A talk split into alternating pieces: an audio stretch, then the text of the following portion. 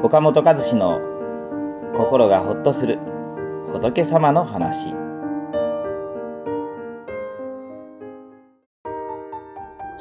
自分に負けそうな時も種まきを続ければ乗り越えていくことができます。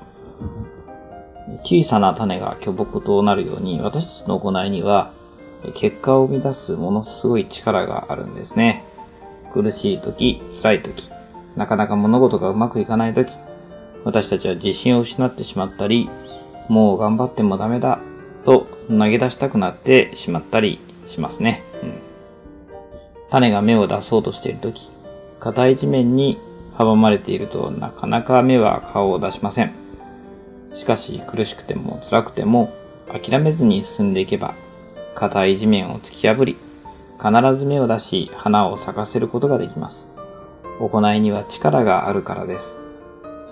偉人と言われている人たちはそのことを私たちに身をもって教えてくれています。これはアメリカではすごく有名な人なんですけれど、まあ、日本のね、あの、教科書とかにも出てきたりするんですけれど、あの、片腕でですね、メジャーリーグの選手となった、このピート・グレイというね、人がいます。ピート・グレイはですね、1917年、まアメリカのペンシルバニア州に生を受けました。6歳の時に、事故で利き腕の右腕を失ってしまうんですね。大リーガーになるのが夢だったピート少年はですね、父親に片腕じゃ野球はできっこないと。僕はもう大リーガーにはなれない。と悲しげに言いました。すると父親は何を言ってるんだ。やる気になればできないことはない。と励まします。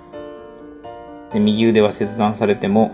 夢と希望は失わせたくないと思ってのことでした。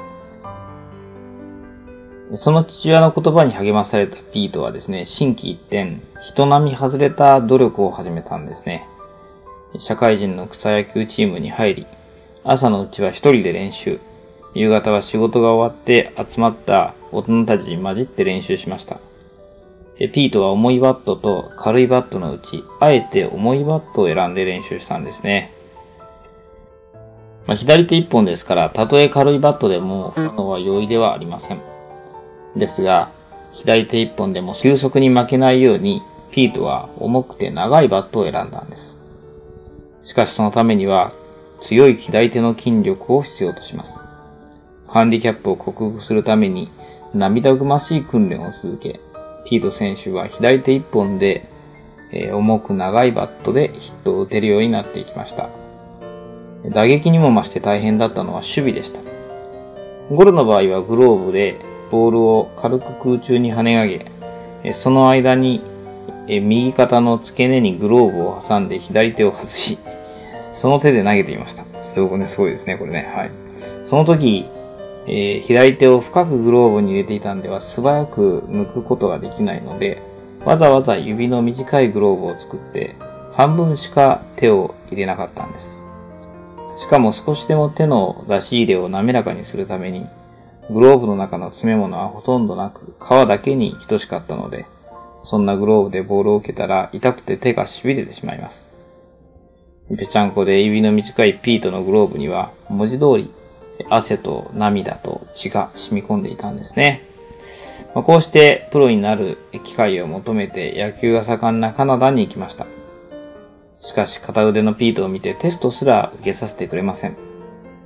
24歳の時、ニューヨークへ入団テストを受けに行きました。ここでも取り合ってくれません。そこでピートは10ドル紙幣を取り出し、これは僕の全財産ですがあなたに預けます。僕に入団テストを受けさせてください。もしチームの役に立つそうになかったら返さなくて結構です。と言い切りました。オーナーはピートの自信と熱心な態度に打たれて、テストだけを受けさせることにしました。そしてこのテストに見事合格。1942年、晴れてマイナーリーグのプロになることができました。しかも、その年の打率はなんと3割8分1厘でトップ。すぐに 2A リーグに昇格し、1944年にはですね、